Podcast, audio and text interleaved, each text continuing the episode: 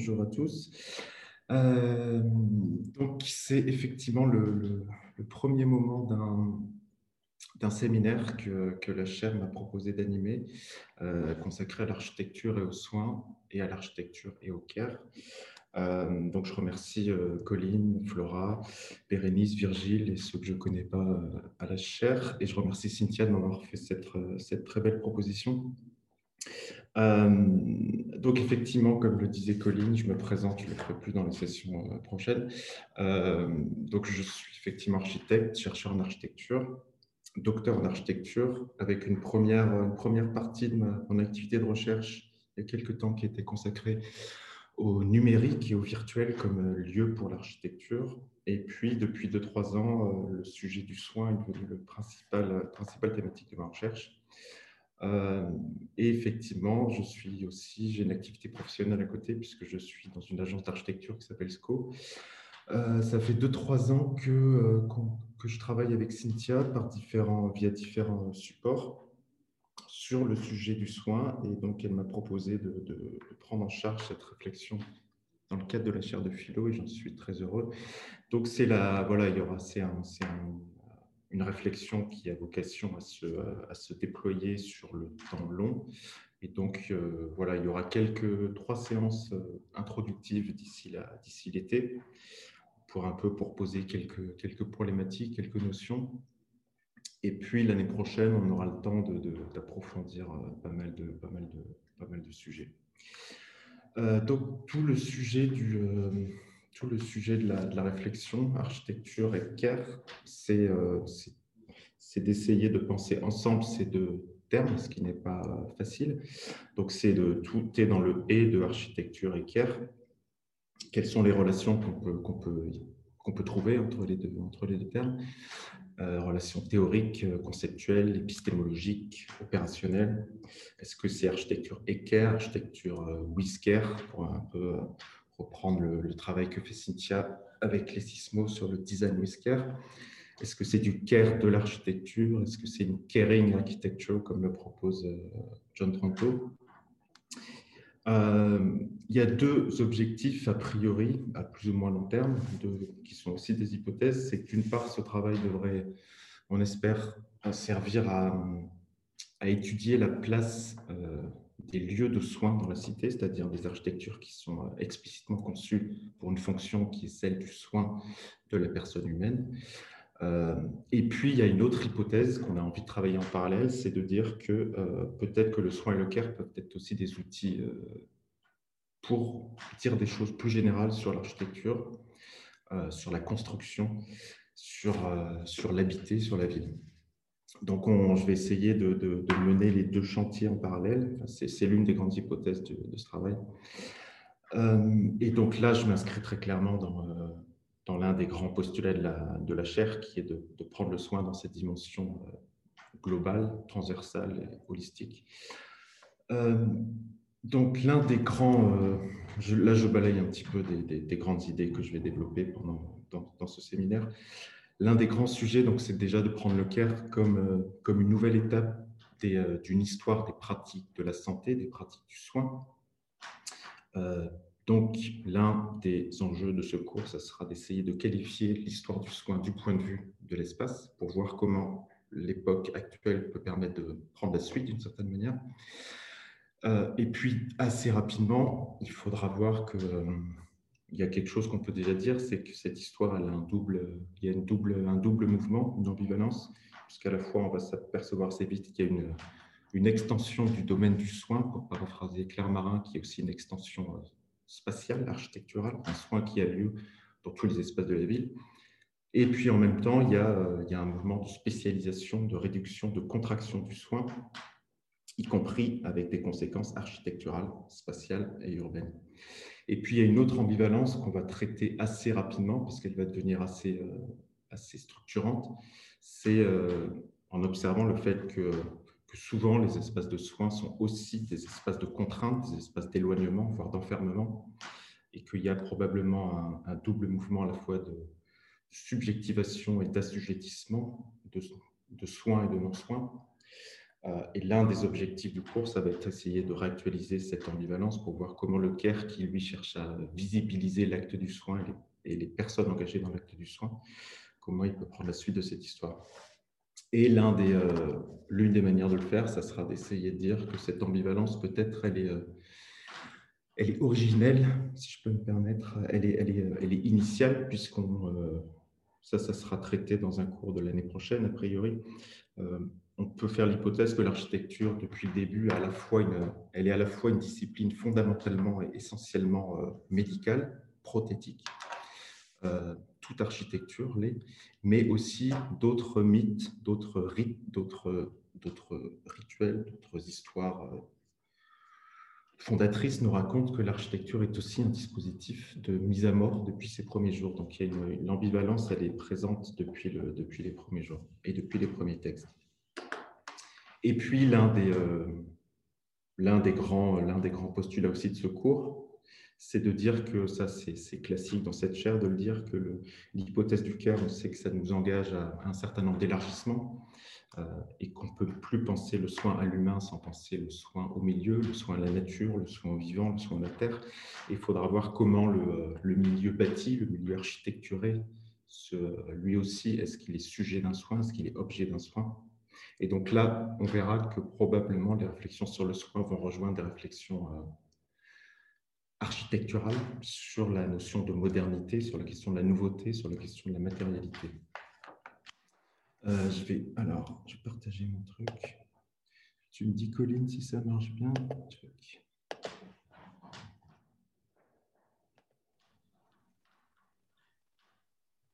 C'est bon? Oui, c'est bon. Parfait. Euh, vous ne voyez plus là, c'est ça Vous me voyez encore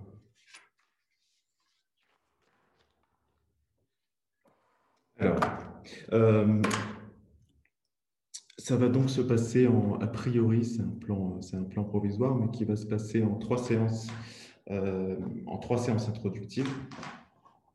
Euh, une première séance dans laquelle, enfin deux séances introductives dans lesquelles je vais essayer de, balayer un, de balayer un petit peu le contexte, des hypothèses, des objectifs et commencer à, faire un premier, un premier plan de travail.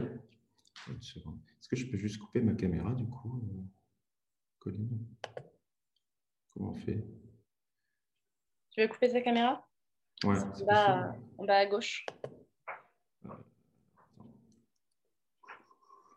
Parce que là, vous me voyez encore ou pas, juste pour info? Je vois en petit euh, sur le côté de notre écran. Ouais, c'est possible qu'on ne me voit plus du tout. Alors, attends, je crois que je peux te le couper. Attends, euh, arrêtez la vidéo, c'est bon? C'est bon? Ouais. Comme ça, je peux lire tranquillement mes notes sans, euh, donc, il y aura euh, voilà, deux, deux, séances introductives qui vont essayer un peu de balayer, balayer un certain nombre de choses qu'on développera surtout l'année prochaine. Et puis une troisième séance qui cherchera déjà, à poser quelques notions pour savoir ce qu'on veut dire quand on essaye de mettre architecture et care ensemble, avec un sujet qui est en fait un, il y, a un écueil en fait important qui est euh, la manière dont les architectes peuvent s'emparer d'un concept, euh, par exemple de philosophie, de philosophie morale ou de philosophie politique comme le CARE. Comment on déplace un concept comme ça vers l'architecture, c'est toujours, toujours un exercice difficile. Euh, et il y a eu l'histoire de l'architecture contient un certain nombre d'exemples, par exemple des architectes qui ont voulu s'emparer avec un peu de maladresse du concept de pli chez Deleuze en faisant des bâtiments, euh, des murs pliés, ce qui n'était pas exactement, euh, je pense, euh, ce dont il était question. La manière dont les architectes ont pu s'emparer du déconstructivisme aussi a, donné des choses très littérales. et là, il va falloir être vigilant. Donc, on, essaiera de poser quelques notions sur les relations entre architecture et philosophie. pour faire un premier, je vais essayer de brosser un peu aujourd'hui quelques éléments de quelques éléments de contexte. Euh, en partant, c'était pas quand, on a eu l'idée de ce cours avec Cynthia, euh, c'était avant, euh, avant la, pandémie actuelle. évidemment, aujourd'hui, la pandémie est devenue une, porte d'entrée, un, un biais de lecture qui est presque imposé.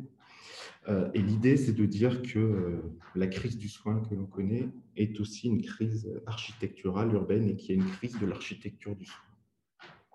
Bon, en tout cas, on va essayer de, faire une lecture architecturale de la crise du soin, ou peut-être plus modestement d'essayer d'expliciter quelques caractéristiques spatiales de la crise du soin qu'on connaît aujourd'hui en comprenant bien évidemment qu'il y a des enjeux, euh, il y a des éléments d'analyse euh, spatiale qui sont propres à la crise actuelle et il y en a d'autres évidemment qui préexistaient et que souvent la crise n'a fait que rendre plus, euh, plus, plus visible.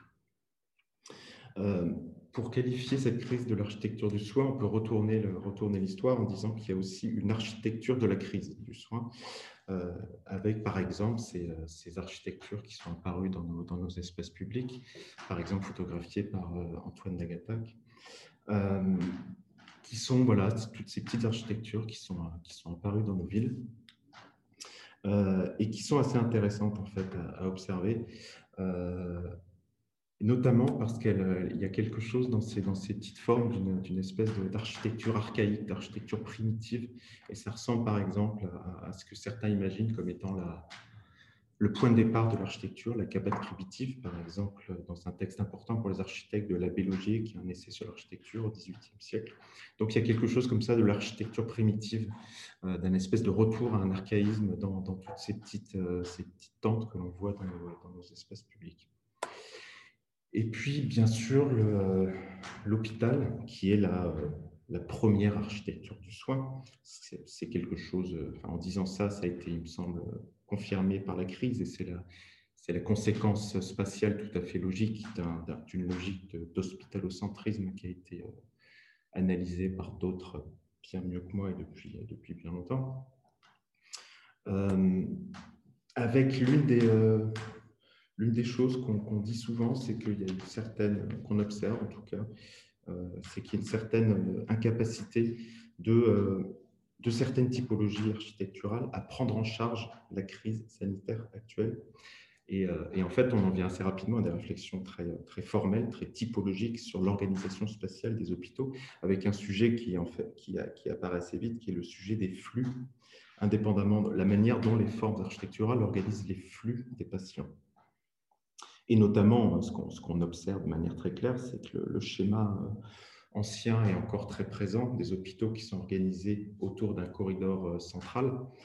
Euh, ces formes-là sont problématiques aujourd'hui en raison du croisement des flux entre Covid et non-Covid.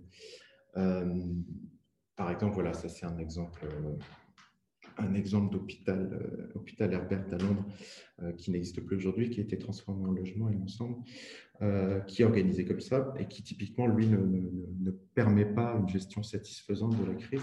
C'est un hôpital qui d'ailleurs avait été, c'est pour ça que j'ai mis le livre de Florence Nightingale à côté, qui a été conçu avec les conseils de, de Florence Nightingale, que vous connaissez peut-être, qui est une petit peu la, fondatrice, la théoricienne des soins infirmiers, qui a écrit un livre important qui s'appelle Notes, of, Notes on Nursing, pardon, des notes donc, sur, sur le, l'art de l'infirmerie et qui a participé à ce projet.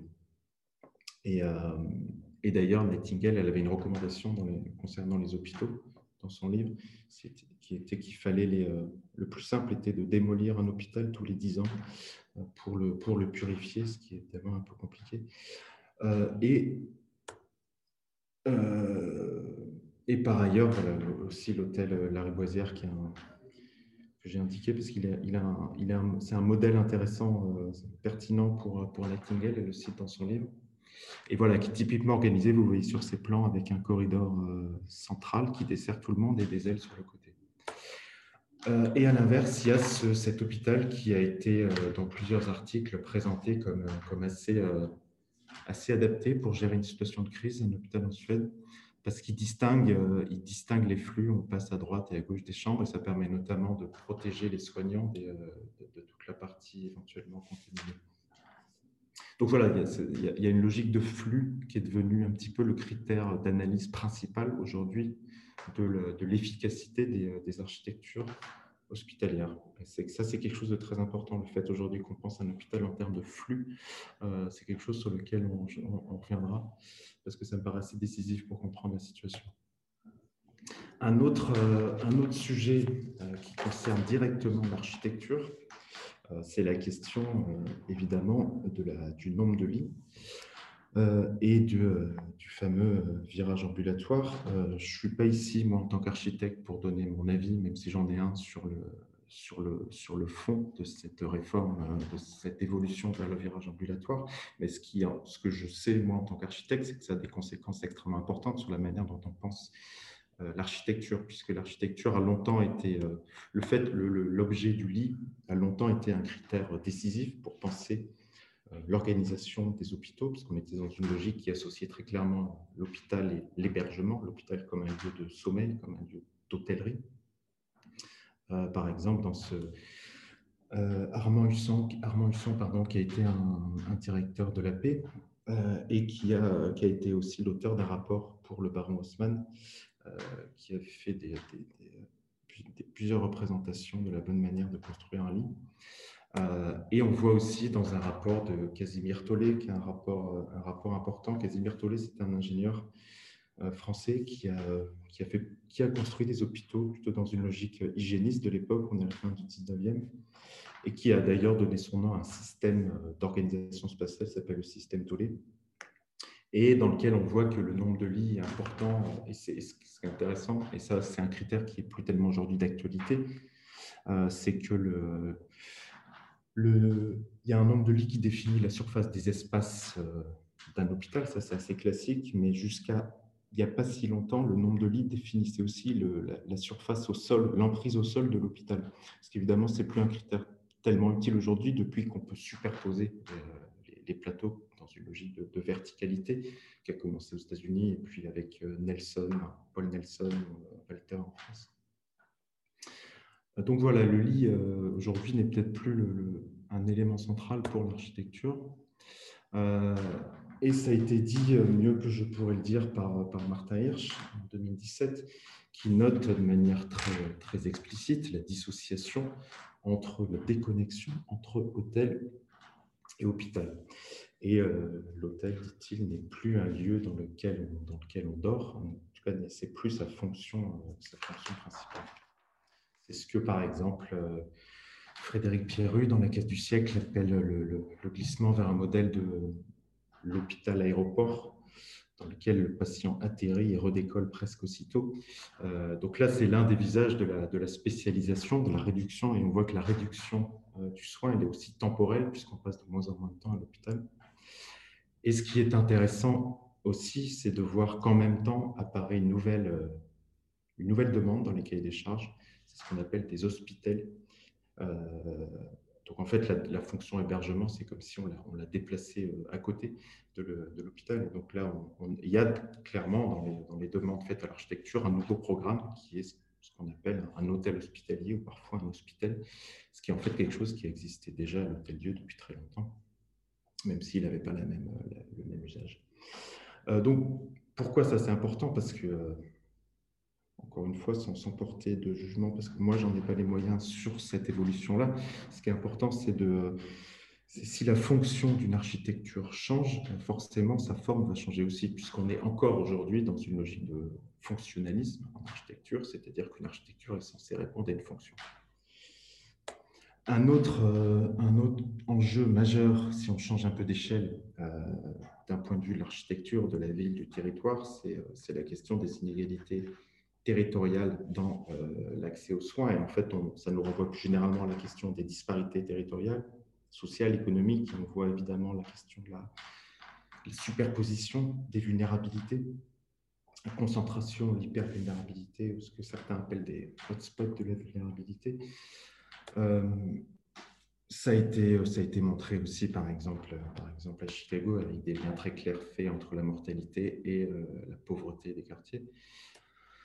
Et c'est l'un des sujets que connaît très bien euh, le géographe qui travaille depuis très longtemps sur la question du territoire de la santé, qui est Emmanuel Vigneron, qui avait fait notamment une enquête euh, assez édifiante sur, euh, sur le taux de mortalité le long du, du RERB. Donc ça, ça... Et puis, une échelle plus large aussi dans, dans son livre qui s'appelle Les inégalités de santé de 2011. Il y avait, il y avait aussi différentes analyses qui sont assez, assez, assez passionnantes et assez différentes parfois. Euh, donc ça, tout ça, ça pose la question, une question plus, plus, plus large et, absolument essentielle pour, euh, pour la réflexion qu'on engage ici. C'est la question de l'emplacement dans la, dans la ville et plus généralement dans le territoire, l'emplacement des architectures du soin.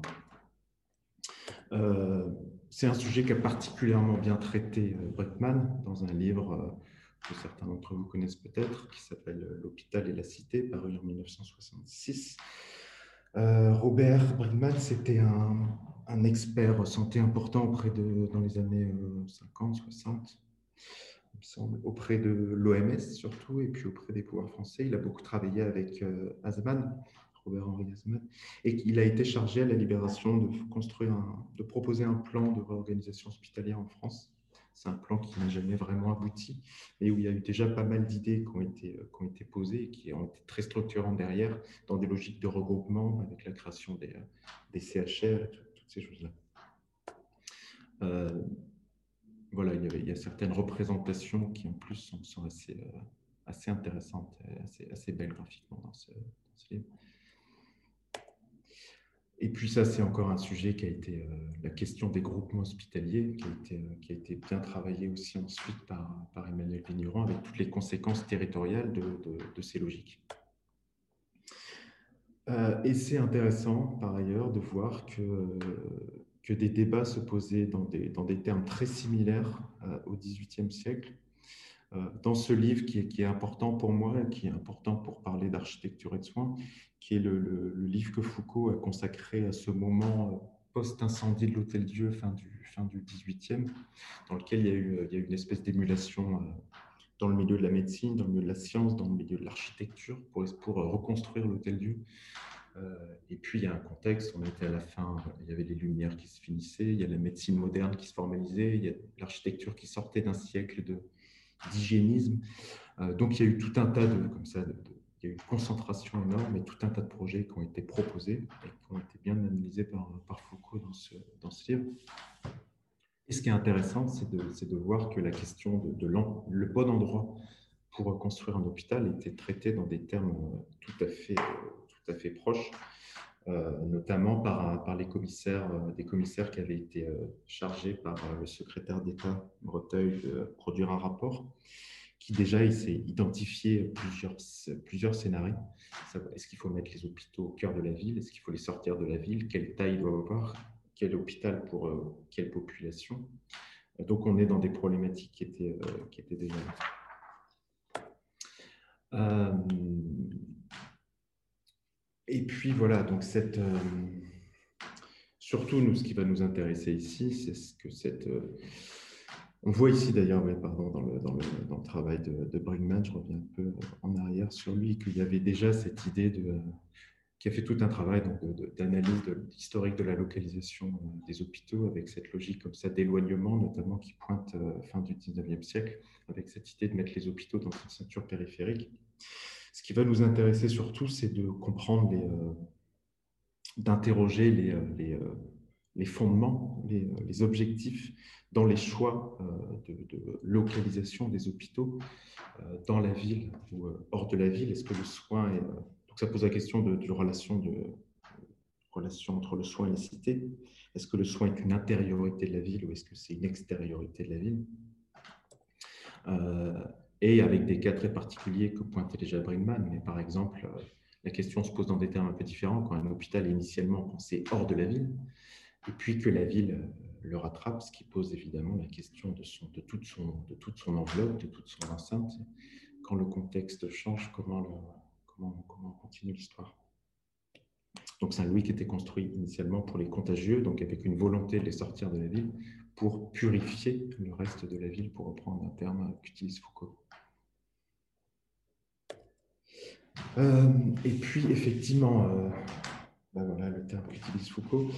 Euh, qui apparaît assez rapidement quand on fait, quand on fait, quand on fait une histoire assez, comme, comme j'essaye de la faire très vite, c'est que le soin, de manière souvent assez explicite, passe par une opération de séparation, par une mise à l'écart, donc à la fois de l'individu qu'il faut soigner et de l'acte du soin qui lui aussi quitte le, champ visuel de, la cité, avec un objectif d'immunisation du reste du groupe, de purification, pour reprendre, le terme de Foucault. Et puis, euh, mais cette, cette séparation, elle prend, euh, elle prend différentes formes. Ce n'est pas forcément l'éloignement géographique hors des murs de la cité. Et ça, ça a été particulièrement bien dit par Foucault dans un, dans un modèle qui est devenu aujourd'hui un petit peu canonique, euh, qui, a fait date, la, manière dont on, a traité la lèpre et puis la peste. Euh, donc d'abord, il y avait une logique de séparation hors des murs de la cité, et puis la peste a donné lieu à une autre manière urbaine, architecturale, d'immuniser le groupe, qui était de, découper l'espace, de faire dans une logique de, de subdivision et d'assignation à résidence. Et donc l'éloignement, finalement, se fait justement euh, paradoxalement, par l'immobilisation euh, de l'individu, par le contrôle, et c'est tout le, travail sur la discipline, évidemment, qu'engage Foucault. Donc on retrouve là déjà une forme d'ambivalence aussi euh, qu'on a pointé en, introduction sur à la fois l'extension du soin et sa réduction. Là, c'est une autre manière de prendre le sujet. Euh, avec une forme une illustration, on va dire, particulièrement explicite du, du premier régime d'invisibilisation qui est celui de l'éloignement. Euh, ça, c'est un projet qui est un, projet assez connu, qui est euh, donc Bernard Poyer, qui est un architecte qui a fait pas mal de choses. Euh, c'était lui son projet au moment de la fin du 18e, donc incendie de l'Hôtel-Dieu en 1772, si je ne dis pas de bêtises. Et donc toute cette série de projets qui a été proposée derrière. Le projet de Poyer, il est particulièrement intéressant euh, parce que, euh, parce que voilà, il a une forme évidemment très particulière, très, très close sur elle-même, une architecture qui est, qui est insulaire. Et puis, on en rajoute une couche parce qu'on est effectivement sur une île, euh, l'île aux Cygnes, donc qui est séparée du reste du territoire par de l'eau, et puis qui est à l'époque hors de, hors de Paris. et donc ça, c'est en fait, ça renvoie à, à toute une forme un peu archétypale dans les, euh, dans les réflexions sur, le, sur l'architecture hospitalière, qui est le modèle du, euh, du Lazaret. Euh, il y en a plusieurs qui, subsistent encore. je vous invite d'ailleurs, si vous ne connaissez pas le, film de Jean Denel Paulet, L'Ordre, à, aller le voir. Il est, sur YouTube, il me semble accessible. C'est le, le Lazaret de Spinalonga pour traiter les, les lépreux, enfin pour faire habiter les lépreux.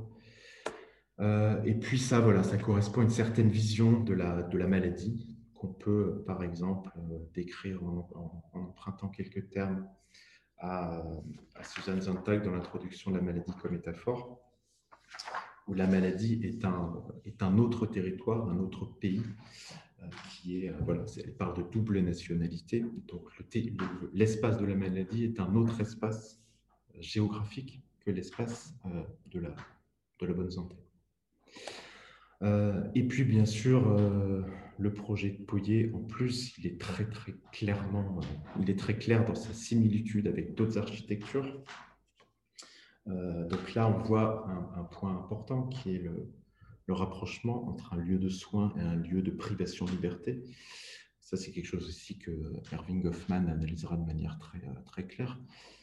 Euh, avec la figure la plus, la, plus, la plus emblématique, qui est celle du panoptique euh, de Jérémy euh, Bentham, qui un texte qui est, qui est, qui est paru à peu près presque exactement au même moment, puisqu'on est en 1977, donc on est toujours dans ce même contexte dans lequel il s'est passé beaucoup de choses. Et puis, on sait que Foucault a fait du panoptique un, modèle à la fois abstrait et pratique de tout son modèle, de, la, de tout sa, sa, description de la société euh, disciplinaire. Donc voilà, on voit bien là, il y a des exemples très clairs qui montrent cette, euh, complexité de la relation entre soins et enfermement, entre soins et contraintes. Et puis, euh, et donc ça renvoie aussi à quelque chose qui va être, je pense, assez important quand on va développer la réflexion dans l'année qui vient, c'est la, question de l'architecture comme un dispositif optique de la cité, généralement comme dispositif optique. Et c'est intéressant de rappeler à ce moment-là aussi, pour remontrer qu'il y, a plusieurs solutions qui en fait sont complices, de rappeler l'autre système optique, si je résume un peu Foucault, euh, qui existe, qui est, euh, qui est celui qui relie à l'idéal euh, de Rousseau, l'idéal rousseauiste, qui est inspiré beaucoup qui a assez, assez, assez structurant pour, pour les, les, révolutionnaires de la Révolution française. Donc on est toujours, toujours au même moment d'histoire, qui est cette qui est cette, organiser le contrôle euh, visuel à l'intérieur de la cité, en, cherchant à, faire la lumière partout, euh, pour ne pas que laisser des coins dans lesquels l'impur pourrait subsister, plutôt que d'isoler l'impur en, sortant, euh, en sortant de la cité.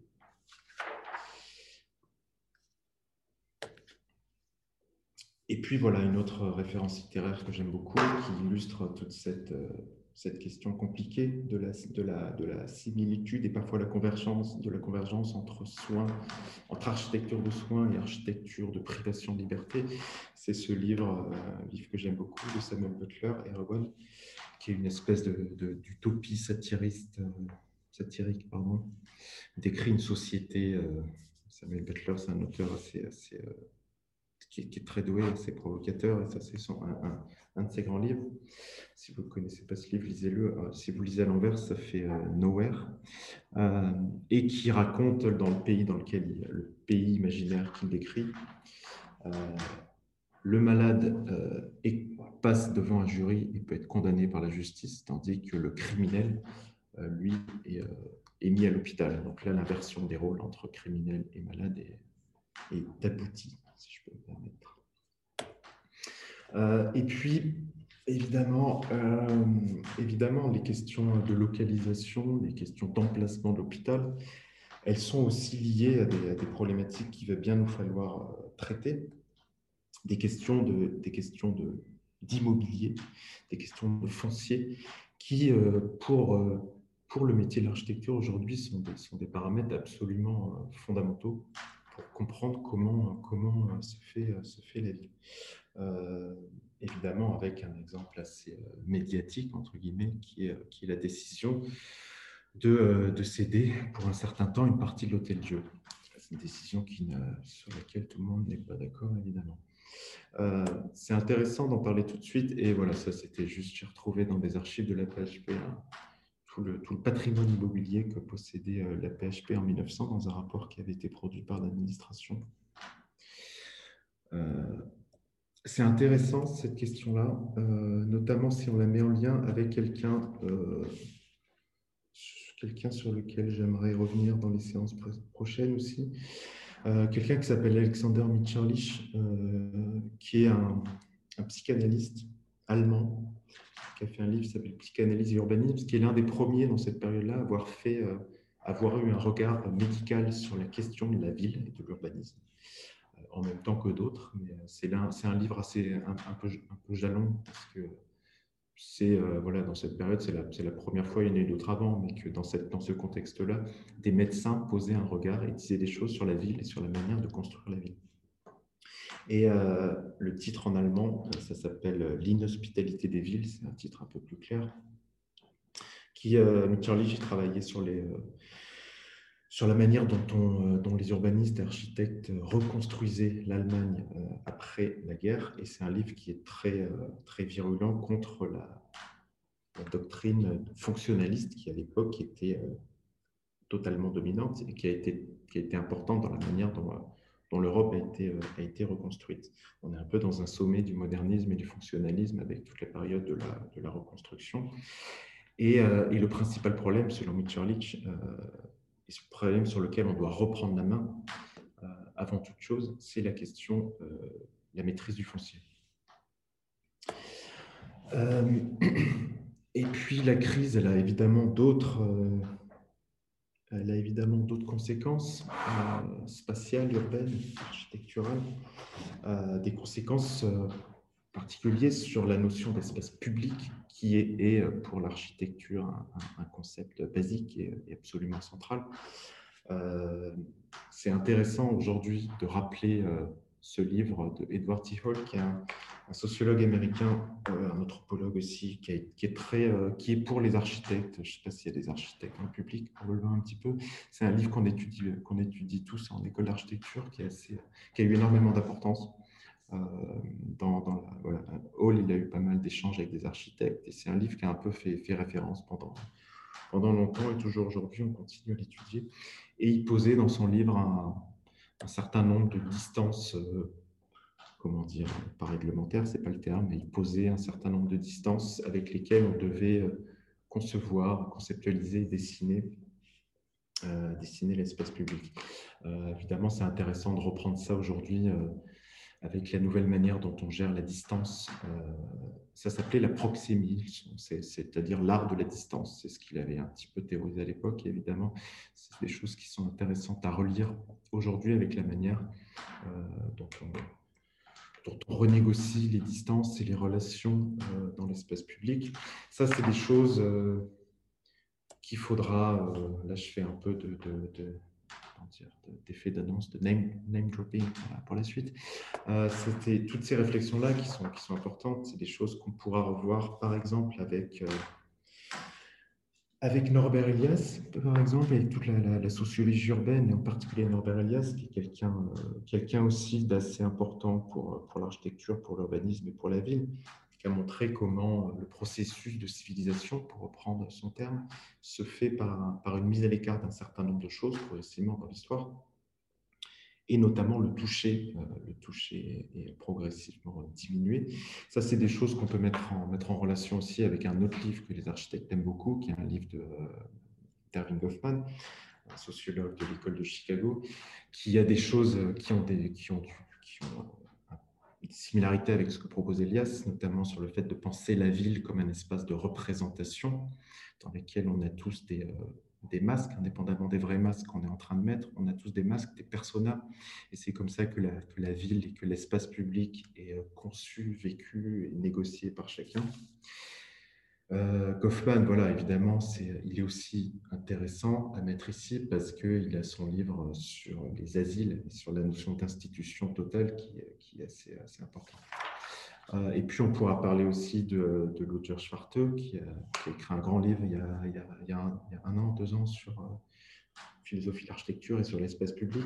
Et puis, de manière plus fondamentale, peut-être, par rapport à cette chaire de philo quand même, euh, on, pourra aussi s'appuyer sur euh, Lévinas, qui est aujourd'hui un petit peu central pour, euh, pour pas mal de gens qui cherchent à, redéfinir la notion de soin. Et ses propos, notamment sur le, visage, sont, assez, assez édifiants à relire aujourd'hui. Et puis derrière tout ça, il y a aussi quelque chose qui est peut-être encore plus perturbant pour l'architecture, c'est la, crise de la distinction entre espace public et espace privé qui est, vraiment importante en ce moment, qui est, euh, si vous voulez, cette distinction public-privé, c'est un petit peu le principe cardinal de l'architecture et de l'organisation de la ville. Euh, et puis d'autres euh, d'autres éléments qui font partie d'un contexte que je voulais brosser un petit peu rapidement pour cette première séance. Euh, c'est que penser le soin aujourd'hui, ça nous engage à un certain nombre d'élargissements.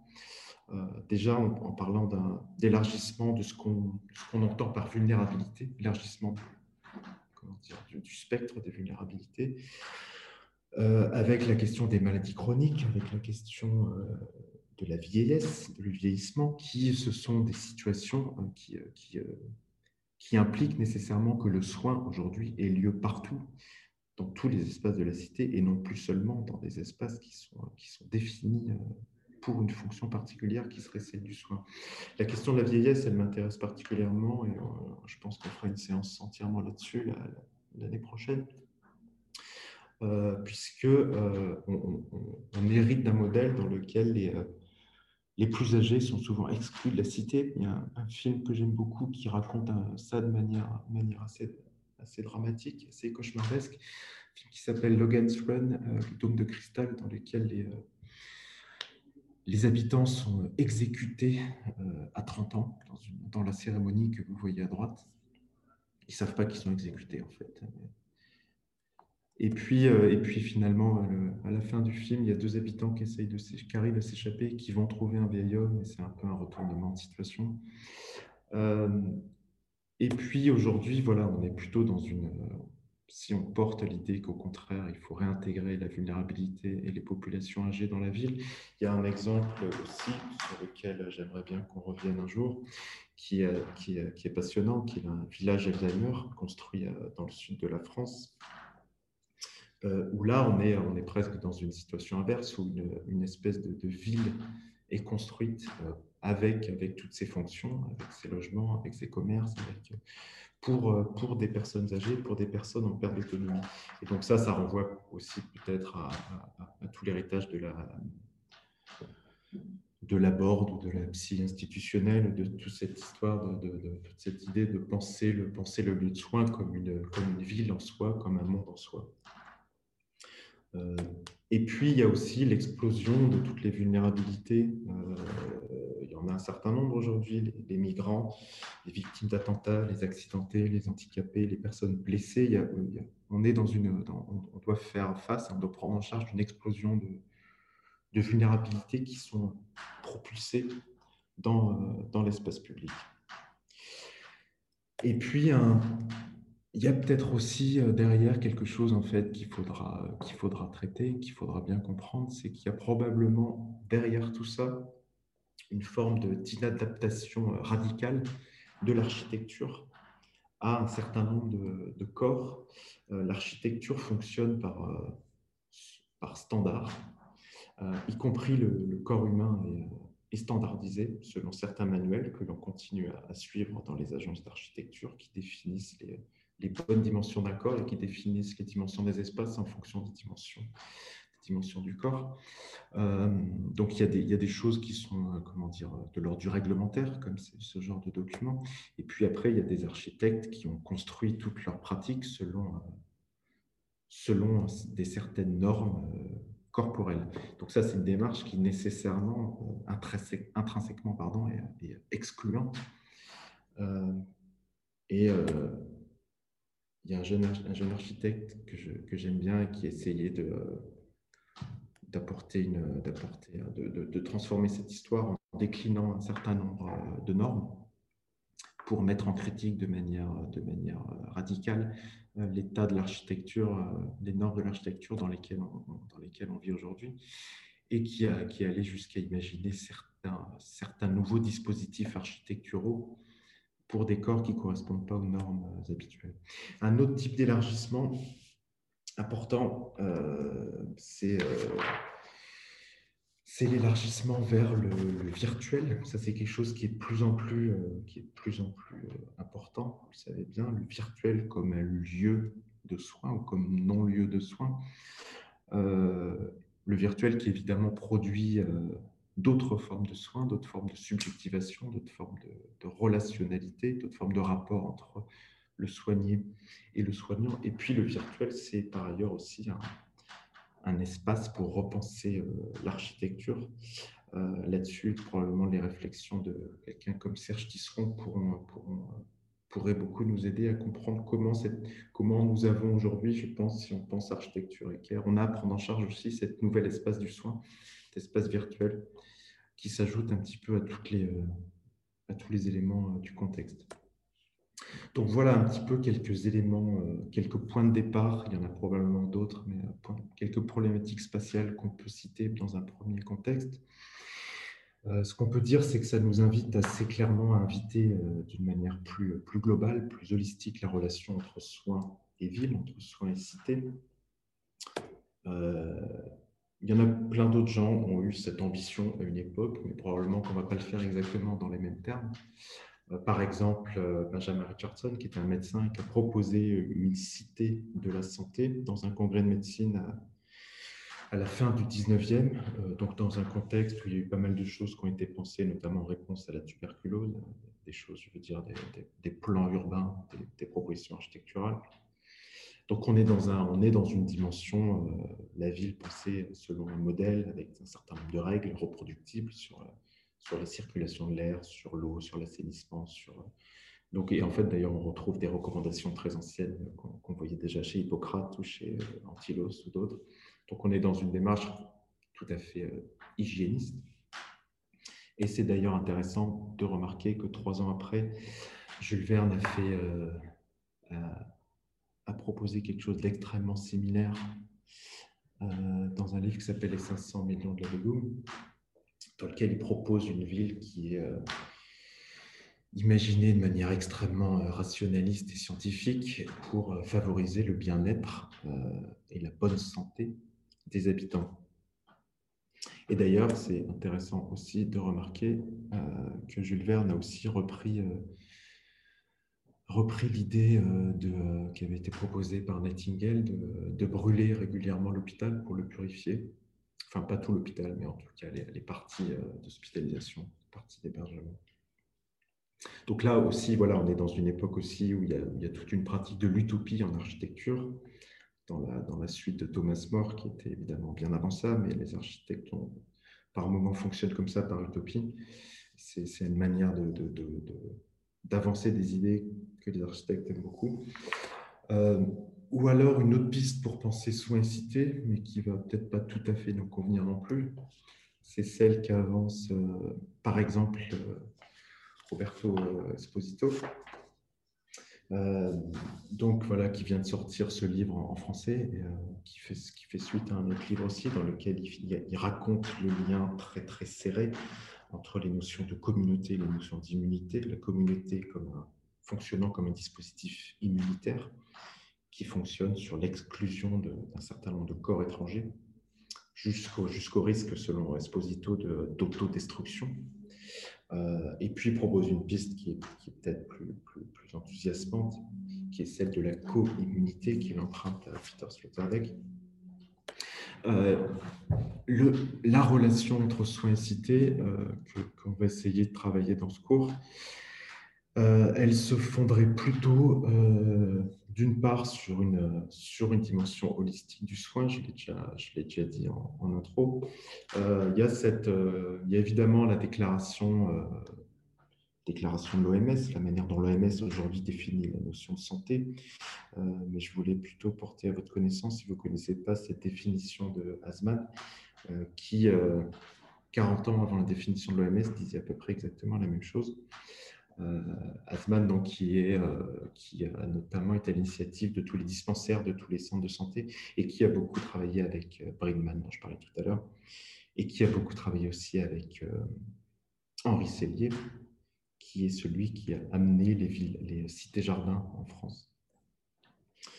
Euh, penser le soin aujourd'hui, la relation entre soin et ville aujourd'hui, ça implique nécessairement, ça aussi je l'ai déjà dit, mais un, élargissement de la réflexion en pensant le soin dans une logique de relationnalité entre la nature, entre le vivant, entre l'humain, dans une logique de ce que l'OMS appelle One Health, une santé, Évidemment, c'est tout à fait euh, impératif aujourd'hui d'envisager les choses de cette manière-là quand on voit les conséquences tout à fait directes de certaines catastrophes euh, sur la santé et quand on voit des territoires qui sont euh, des territoires qui sont entièrement contaminés, des territoires malades. donc on voit un déplacement de la, pathologie, de la maladie vers un espace dans son entièreté. par exemple, par exemple Fukushima, des territoires entiers qui sont devenus proprement inhabitables du fait de l'activité humaine. Et puis, euh, l'un des grands, euh, l'une des grandes idées que, qu'on veut mettre, euh, que je voudrais mettre au, point de départ de ce renouvellement des relations entre soins et cité, c'est, c'est ce que dit Lévinas, mais il n'est pas tout seul, il y en a d'autres, mais, mais de, de, poser le soin comme la première, comme la, la première modalité de relation entre, entre deux humains. Euh, donc là, il y a une espèce de, recentrage absolument, absolument total du soin comme première action et donc comme première condition de possibilité du politique et de la cité. Et puis ce qu'il dit aussi euh, sur le soin comme, une relation entre deux sujets euh, qui doit à la fois se passer entre deux sujets, un entre nous, mais qui en même temps se place en plein jour de l'espace public. Donc là, on est, à la base de, beaucoup ce que, de ce que beaucoup de gens ont repris derrière sur cette idée de rendre visible à nouveau l'acte du soin et les acteurs de l'acte du soin, y compris d'ailleurs les témoins de l'acte du soin, qui eux aussi sont à remettre dans le champ visuel euh, de la vie. Euh, donc l'objectif, euh, voilà l'objectif un peu ambitieux de ce cours, c'est de, repenser d'une manière assez générale la spatialisation du soin dans la cité, avec la question de l'hôpital en particulier, puisqu'on est, on est dans une chaire de philo à l'hôpital. Euh, mais plus généralement, on voudra voir comment, euh, quels peuvent être les lieux du soin, quelles sont leurs, formes, leurs lieux, leurs limites, par-delà les murs de l'hôpital. Et donc, ça, voilà, ça va nous demander de, comprendre des logiques de territorialisation, des logiques immobilières, des logiques foncières. Et ça, c'est important aussi d'intégrer la, la, dimension euh, économique de l'aménagement du territoire. et puis, il y a une autre, L'autre grande hypothèse que j'ai annoncée au début de ce cours, c'est de dire euh, qu'il faut aussi euh, il y a une crise de l'architecture du soin que je voudrais mettre en lien avec une crise de l'architecture tout court, entre guillemets. Donc une crise de l'architecture qui dépasse la question des lieux du soin, euh, mais dont probablement les lieux du soin sont, un, cas d'école, même s'il a ses particularités, et que donc il y aurait ces deux situations, crise du soin, crise de l'architecture et crise de l'architecture du soin, des situations critiques qu'il faudrait euh, aborder euh, en parallèle. Et que voilà, cette crise de l'architecture, cette crise de la ville, on pourrait aussi probablement l'expliquer par le biais du soin. Euh, peut-être par le biais de l'absence du soin dans les processus de création de la ville, ou alors, et on retrouve l'ambivalence que j'ai pointée dès le début, au contraire, une omniprésence du soin mais alors sous des formes qui seraient peut-être discutables ou contre-productives ou euh, contradictoires, qui, euh, qui, qui s'apparenteraient peut-être à du non-soin plus qu'à du soin, qui en tout cas qui réduirait le, qui réduirait le sujet plutôt qu'il ne l'augmenterait. Et, et, en fait, c'est une démarche qui n'est pas si éloignée de celle de Toyo Ito, un architecte japonais, qui a fait l'hypothèse que, que la catastrophe de Fukushima était nous obliger à une à réinventer totalement euh, ce qu'on entendait par architecture. Et donc, il essaie de travailler à ce qu'il appelle l'architecture du jour d'après. Donc, on voit que là, il y a une espèce de convergence des enjeux et des impératifs de, renouvellement. Euh, pour aborder ce... Aujourd'hui, je vais être très rapide sur ce sujet. Pour aborder rapidement, donc cette fois-ci, cette, cette, hypothèse d'une crise de l'architecture, voire d'une crise de la vie, il y a quelques travaux pionniers euh, ceux d'Henri Laborie en France, euh, qui, euh, qui, avec Mitscherlich, à peu près au même moment, a, commencé à pressentir avec pas mal de précision la question des relations entre ville et santé.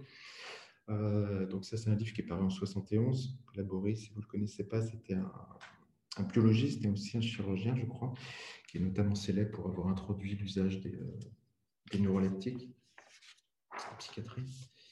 Euh, et qui a été invité, euh, invité par des étudiants de l'université de Vincennes, donc post-68, université expérimentale dans laquelle il s'est passé pas mal de choses. Et les étudiants lui ont demandé de venir, donc a priori il est plutôt côté scientifique, côté biologie, médecine, des étudiants en urbanisme lui ont demandé de venir faire un cours sur, sur la ville et l'urbanisme. Et euh, l'homme et la ville résume un peu ce qu'il a, qu'il a développé pendant ces années de cours à Vincennes. Euh, avec une approche euh, plutôt, euh, comment dire, des notions de, rétroaction. Donc, il est un petit peu dans la, convergence entre cybernétique et écologie, un peu dans la continuité de gens comme Bateson, par exemple. Et, il esquisse dans ce livre une critique assez, assez dure de la ville, et notamment du, du fait que l'uniformité des espaces urbains produit des pathologies tout à fait, tout à fait concrètes, tout à fait pragmatiques, tout à fait réelles, euh, en, faisant des, comment dire, des espèces d'automatisation des comportements parce qu'on vit dans des, euh, dans des espaces urbains qui sont, euh, qui sont tous les mêmes. Et, et, donc, il y a Mitscherlich qui, quelques années plus tôt, a été un petit peu plus, explicite que Laborie et qui a associé grande ville et névrose, comme on avait pu associer dans le passé ville médiévale et peste. Et la solution que propose Mitscherlich, c'est de, d'intégrer le psychanalyste dans les équipes de conception des projets urbains architecturaux pour ajouter, je le cite, et les architectes apprécieront une, conscience critique euh, aux équipes d'architecture. Donc on voit avec ces deux-là qu'il y a une, il y a les grands contours qui se forment d'une critique de l'architecture moderniste, fonctionnaliste, libérale, et cette critique va se renforcer dans les décennies, euh, dans les décennies qui suivent. Et ce qu'on peut déjà dire, c'est que l'architecture hospitalière telle qu'elle a été produite dans les dernières décennies reste le résultat de principes de construction euh, qui étaient dénoncés par ces deux-là dans une logique moderniste et fonctionnaliste. Euh, pour l'illustrer, je vais, je vais parler très rapidement de l'hôpital Nord, qui, vient d'être remporté par Renzo Piano et, et Brunet Saunier en me concentrant simplement aujourd'hui sur quelques éléments, euh, pas de la réponse qui a gagné, mais, euh, mais de la demande euh, du maître d'ouvrage. la question de l'évolutivité, de la flexibilité, de la standardisation, de la polyvalence, ça, c'est des termes aujourd'hui qui sont ultra présents dans les cahiers des charges auxquels les agences d'architecture doivent répondre. Euh, c'est très souvent le premier critère demandé, le fait de faire des architectures évolutives standardisées qui peuvent s'adapter à, toute l'évolution des situations. Et évidemment, on reconnaît dans, ce, dans ce, langage, euh, qui fait beaucoup appel à la notion de flux, on reconnaît dans ce langage certains termes qui sont issus du, euh, du management, du vocabulaire, libéral, et il y a là-dessus beaucoup, beaucoup d'analyses qui ont été faites, et j'y reviendrai sur ce point un petit peu plus longuement la fois prochaine pour essayer de comprendre euh, d'où ça vient. Et il semble en plus que, comme, euh, comme je le montrais au tout début, que la crise du Covid a, consacré cette approche de l'architecture par la flexibilité et par les flux, puisque la question de la séparation des flux semble être euh, la principale leçon qu'on a retenue de la crise d'un point de vue de l'architecture. Et l'hôpital Nord, il est intéressant pour un deuxième élément qui était aussi dans les cahiers des charges, dans le cahier des charges, dans le programme euh, rédigé euh, avec euh, ICAD, avec une, une demande qui, est assez, qui est assez intéressante à analyser. L'hôpital devrait être ouvert, mais pas au sens littéral. Ça, pour un architecte, c'est un peu difficile à, interpréter comme demande. et il semble qu'il y a dans cette dans la, complexité, dans l'ambiguïté de cette demande, il y a, peut-être le principal sujet qu'on va devoir traiter, qui est cette, euh, on retrouve encore cette, euh, cette difficulté de la relation à la ville entre ouverture et fermeture, entre enfermement et mise à l'écart, toutes ces choses-là. Cette question de l'ouverture, en fait, on se rend compte aussi qu'il y a, évidemment un, enjeu pragmatique, un enjeu tout à fait matériel et matérialiste, comment faire une ouverture, à quelles conditions. Euh, mais on voit aussi très clairement que ça se joue là sur le terrain, euh, le terrain comment dire, sémantique, sémiotique, le terrain symbolique euh, de l'architecture du soin et que la distance dont on a parlé plus haut, la distance au sens géographique, c'est aussi une distance symbolique même si on est au cœur de la cité, symboliquement, il y a toujours la, demande, ou en tout cas le constat d'une certaine distance qui est mise par des dispositifs symboliques architecturaux, par le mur, par le mur d'enceinte, par... Euh, et donc, cette, voilà, on voit aussi qu'on est dans une, dans une histoire de langage, dans une histoire de, de, signification. Et ça, ça renvoie à tout un sujet qui est passionnant et qui est important, c'est la question de l'architecture en, tant que, en tant que langage, en tant que dispositif linguistique, médiatique, qui produit du sens, qui euh, donne des significations. Euh, et ça, d'ailleurs, c'est quelque chose aussi, un autre projet actuel euh, que je connais un peu mieux pour le coup, qui est celui de, l'Hôtel Dieu à Paris, avec des, débats houleux qui ont, eu, lieu avec des défenseurs du patrimoine parisien sur la question de la conservation du mur d'enceinte autour, de l'Hôtel Dieu, qui finalement a été décidé contre l'avis des architectes. Euh, et donc voilà, cette, euh, la question qui se pose derrière, c'est la visibilité ou l'invisibilité du, du, soin lui-même en tant qu'acte. Euh, sa place dans la cité, si on pense la cité, comme j'ai dit tout à l'heure, comme un dispositif optique qui construit la possibilité du regard sur telle ou telle chose. Euh, et c'est un peu ce que, ce que, déjà une piste avec Lévinas qui nous propose de remettre, euh, de remettre au grand jour de l'espace public le soin.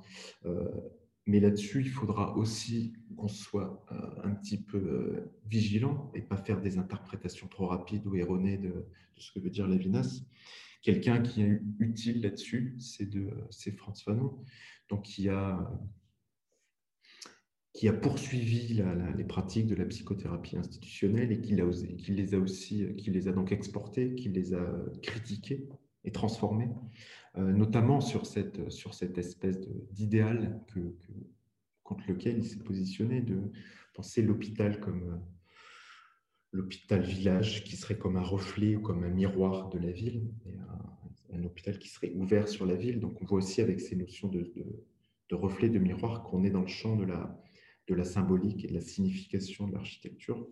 Et ça, c'est par ce biais-là aussi qu'on peut faire un lien plus général avec la, plus globalement une crise de l'architecture en tant que langage, en tant que dispositif symbolique, en tant que, en tant que dispositif producteur de signification.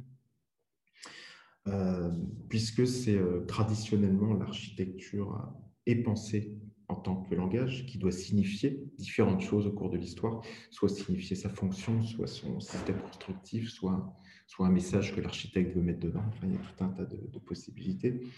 Et euh, il y a eu, on est toujours dans cette même période-là, celle de Laboris, de Mitscherlich.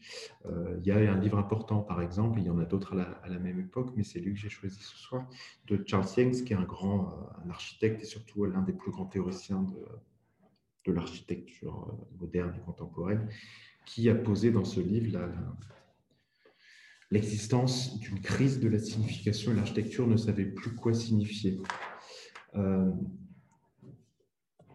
Et par ailleurs, euh, une autre crise de l'architecture que j'aimerais réussir euh, à mettre en lien avec, euh, avec la situation qu'on va traiter dans ce cours, c'est une, crise, une crise de la matérialité, puisque l'architecture est une discipline fondamentalement matérielle, matérialiste, puisqu'elle a pour objet la construction, l'édification, la démolition, la transformation, l'agencement de formes matérielles.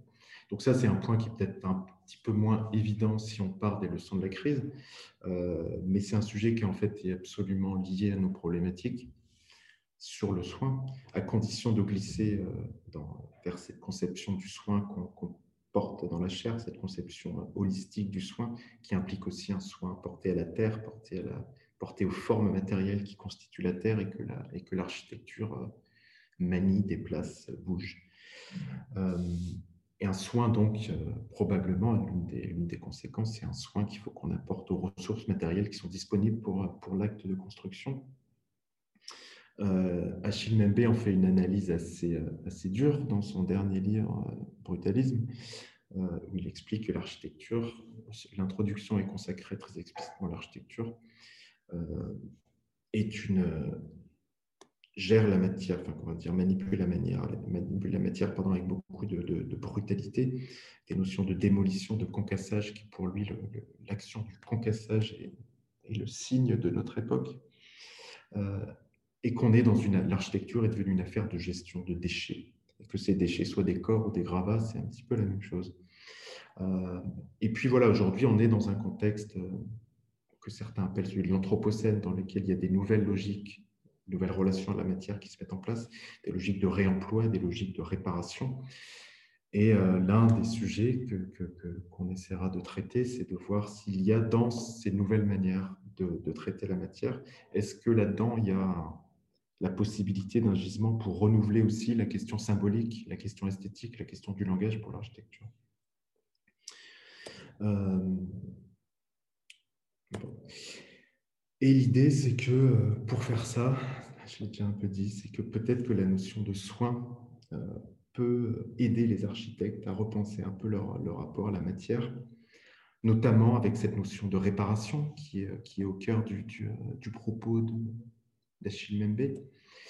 Euh, et la réparation, on va le voir, c'est une, vous le savez peut-être déjà, c'est une, comment dire, une forme de déclinaison de ce que peut être le soin selon les pensées du cœur.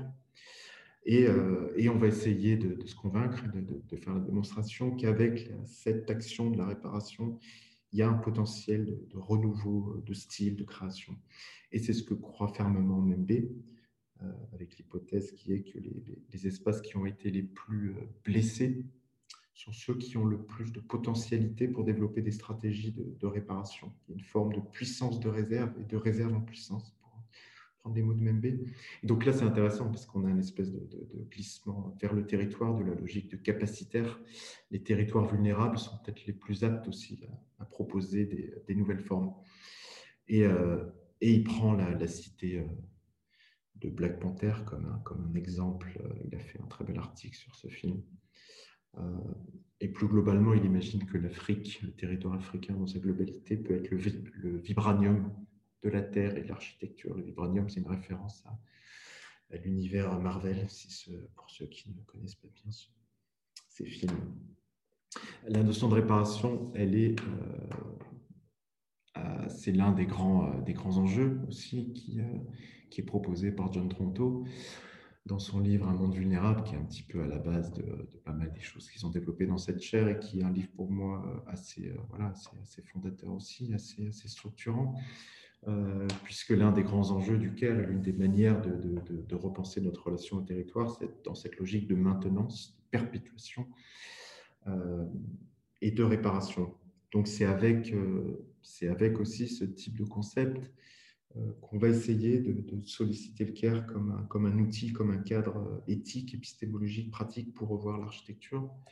Euh, ça a été, ça j'en parlerai un peu plus dans la troisième séance, si je tiens le, calendrier. il y a déjà des choses qui ont été tentées dans ce, voilà, essayer déplacer le CARE vers l'architecture, notamment par, par Tronto elle-même, dans un beau texte qui, a été traduit en français il y a quelques, semaines à peine qui s'appelle euh, Une architecture euh, du ménagement. Et donc, bien sûr, tout ça, il y, a un vrai objectif de solidarité dans ce que je propose, c'est de, dire qu'on peut faire un travail sur l'architecture pour euh, revaloriser le soin et de faire un travail sur le soin pour réfléchir aux méthodes de l'architecture. Quelques éléments, à quoi pourrait ressembler une architecture du Caire? Je n'ai pas encore de réponse et ce sera l'un des enjeux du cours si on y arrive un jour. Mais euh, il y a quelques prémices peut-être, et je voudrais revenir à cette même période, parce que juste pour annoncer quelques, éléments qui sont peut-être, euh, qui constituent peut-être les germes de quelque chose. Et euh, c'est pourquoi j'ai choisi Charles Yang tout à l'heure pour parler de la, d'une crise un peu globale de l'architecture dans ces années 60 et 70 il y a d'autres auteurs qui, auraient pu, euh, qui ont un peu dit la même chose à l'époque, mais Yanks, il est particulièrement intéressant et particulièrement connu euh, pour avoir, euh, pour avoir annoncé la fin du modernisme en architecture. il s'appuyait sur la démolition d'un ensemble de, de, de parts de logement à Saint-Louis, aux États-Unis, dans le Missouri, je crois. Euh, donc, c'est un ensemble de logements qui avait été construit dans les années 56, euh, donc ils n'ont pas duré longtemps. Et puis, euh, et puis qui ont été démolis très peu de temps après. Et pour, pour l'anecdote, c'est le, le, l'architecte qui a construit ces logements et celui qui avait construit aussi le World Trade Center de New York. Donc, il a eu beaucoup de, chance dans le, traitement réservé à ces, à ces bâtiments. Pour, pour Yanks, il a posé donc cette démolition, elle est arrivée trois ans après les publications de son livre euh, Meaning in Architecture. Et cette démolition, elle constitue pour Yanks le, moment où le modernisme est mort. Donc il a annoncé la, mort du modernisme dans, une annonce qui a fait, date dans, la théorie de l'architecture. Euh, et c'est intéressant parce que le modernisme dont il annonce la fin, c'est aussi celui dont il me semble on continue à voir des, euh, traces dans l'architecture, euh, dans beaucoup d'architecture hospitalière. Euh, et puis après ça, c'est aussi celui qui, ça, nous intéresse moins, mais qui a, qui, a, qui a pris la suite du modernisme en annonçant le postmodernisme en architecture, qui a des relations dont il n'est pas question de parler maintenant avec la postmodernité en philosophie. Pourquoi Yanks euh, m'intéresse aujourd'hui dans, ce premier, dans, premier moment c'est parce que c'est aussi lui qui, euh, quelque temps après, a été l'inventeur et l'initiateur et le constructeur des Maggie Centers, qui sont des, euh, lieux très particuliers. D'abord en Angleterre, qui sont euh, des lieux de, qui sont généralement construits à côté des hôpitaux, pas dans les hôpitaux, mais juste à côté, à Londres, en Angleterre, et qui sont pensés comme des, comme des environnements de, de care, des environnements de soins pour apporter de l'aide, de l'assistance euh, aux, malades du cancer principalement, puisqu'il a, pensé ces lieux initialement pour sa femme qui avait le cancer. Euh, donc, ce pas des lieux conventionnels de traitement, de thérapie, mais ce sont plutôt des lieux d'accompagnement. Euh, il y a eu beaucoup de projets qui ont été faits ensuite qui sont intéressants à observer parce qu'ils ont, probablement des qualités, des qualités en termes de lumière, en termes d'usage, en termes de, surface, en termes de relations à l'extérieur, qui sont probablement des premières pistes intéressantes.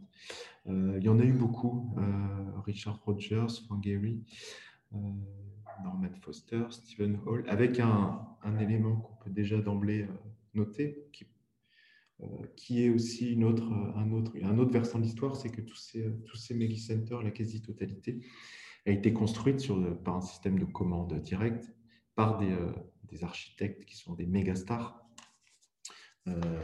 Zahadid, Koulas, qui quasiment tous des lauréats du prix Pritzker. Donc ça donne aussi, c'est aussi un autre côté de l'histoire qu'il n'est pas inutile de, mentionner. Euh, on est évidemment euh, dans des contextes extrêmement particuliers, extrêmement privilégiés en termes de conception architecturale. Euh, et puis un autre qui a été réalisé récemment, qui est selon des, systèmes d'organisation qui sont, qui sont intéressants à, mentionner. Et puis Yanks a sorti ce livre sur ces Maggie Centers qu'il appelle L'architecture de l'espoir, et il pose euh, l'hypothèse de ce qu'il appelle une architecture euh, placebo. Donc, il fait appel à l'idée de fiction. L'architecture, comme euh, l'architecture, peut être thérapeutique à condition qu'elle soit pensée comme une fiction qui marche. Ce sont, ce sont ces termes. Et, et, voilà, et on a dans ces, différents projets certains éléments en termes d'échelle, en termes de relation à la nature, d'emplacement, d'emplacement des fenêtres, il y a tout un tas de choses. Et puis aussi, ce sont des projets qui sont intéressants parce qu'ils il y a aussi une leçon qui est euh, la, place accordée au personnel soignant, le nombre de soignants par rapport. Il y a tout, il un modèle économique aussi qu'il est évidemment euh, important de prendre en compte pour, pour avoir une analyse euh, juste de ces espaces. je vais finir quelques mots avec ce projet qui me paraît, j'ai voulu vous le montrer d'emblée, parce qu'il me paraît intéressant euh, parce qu'il euh, combine pas mal des choses que j'ai déjà avancées de manière un petit peu euh, légère aujourd'hui. c'est un, très beau projet donc dans un, centre psychiatrique en Belgique, à Mel, Flandre, qui est voilà, construit selon cette typologie que vous voyez dans un grand parc avec des petits pavillons.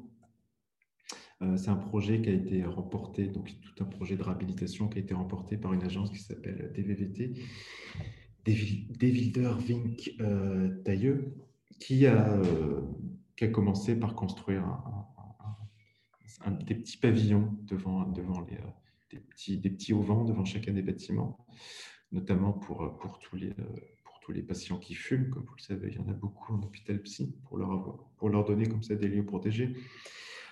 et puis, ils ont fait une opération manifeste qui, est assez, assez belle ils devaient aussi intervenir sur un bâtiment central euh, qui était initialement voué à la démolition. Ils avaient pour euh, l'enjeu du concours qu'ils ont remporté, c'était de démolir ce bâtiment et de le reconstruire. Et puis le bâtiment, le, chantier de démolition a commencé pour des raisons d'amiante. Ils ont décidé d'arrêter, de mettre en pause la démolition. Ils ont commencé à faire des réunions de travail avec les patients et les soignants y compris dans ce bâtiment qui était un peu euh, arrêté dans un état de demi-démolition. Et puis finalement, il a été décidé euh, dans ces, dans ces ateliers collaboratifs de, de laisser le bâtiment tel qu'il était, donc dans un état de semi-démolition, pour en faire un lieu dans lequel on, qui n'a pas d'usage particulier, sauf d'être un lieu absolument dédié aux soins et un lieu dans lequel on continue à parler, à réfléchir euh, sur la notion de soins. Euh, donc, il a à la fois aucun usage et un seul usage total qui est le soin. Et ça s'accompagne d'une démarche architecturale très, très manifeste, très explicite, très littérale. Euh, et c'est en ça qu'elle est, à mon sens, euh, intéressante, c'est qu'il y a une, une, logique de réparation sur, pour intervenir sur les bâtiments l'action de réparation qui est rendue très visible et qui devient un, langage architectural euh, revendiqué.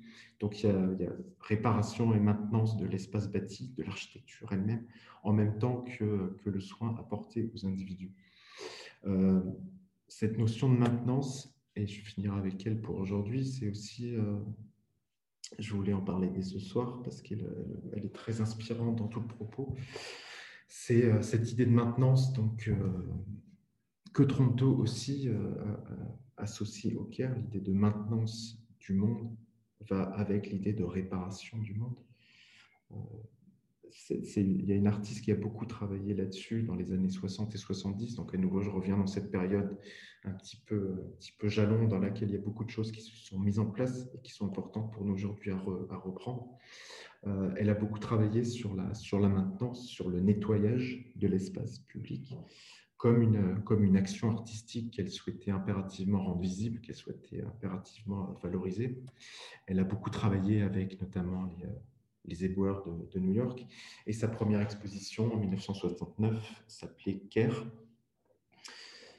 Euh, dans, voilà, dans une, et ça, ça rejoint euh, l'un des, euh, l'un des enjeux de ce cours, c'est l'idée qu'on peut avoir une, une, comment dire, une valorisation solidaire des métiers du care dans différents domaines, y compris dans le domaine de l'espace bâti. Et, et par exemple, euh, je, voulais juste vous montrer cette, euh, cette euh, belle photographie de Jeff Wall qui est consacrée à la personne qui nettoie le pavillon de Mies van der Rohe, donc pavillon de Barcelone, qui est l'une des pièces architecturales les plus connues du dernier siècle, que, construite par der Rohe en 1929, je crois.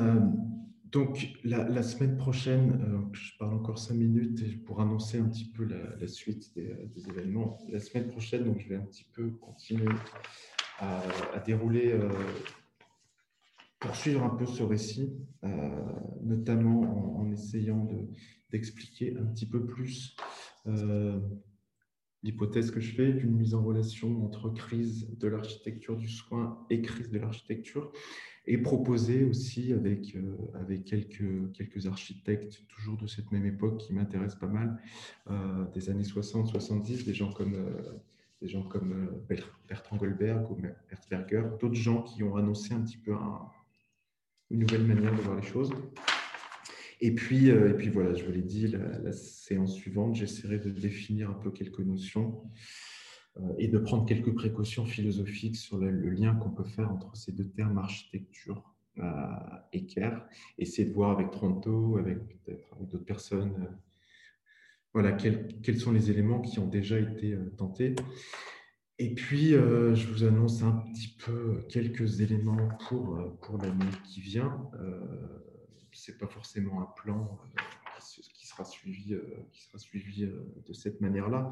Mais les, choses importantes qu'il va, falloir, qu'il va falloir traiter, ça nous permet déjà d'avoir quelques objectifs. Euh, d'une part, faire un petit peu faire une histoire de la notion de soin dans la pensée et dans la philosophie de l'architecture, depuis avec Hippocrate, avec Antilos, mais aussi avec Heidegger, avec Wittgenstein, comment le soin est, comment la notion de soigner a été, euh, a été euh, structurante et importante pour pas mal de penseurs de l'architecture.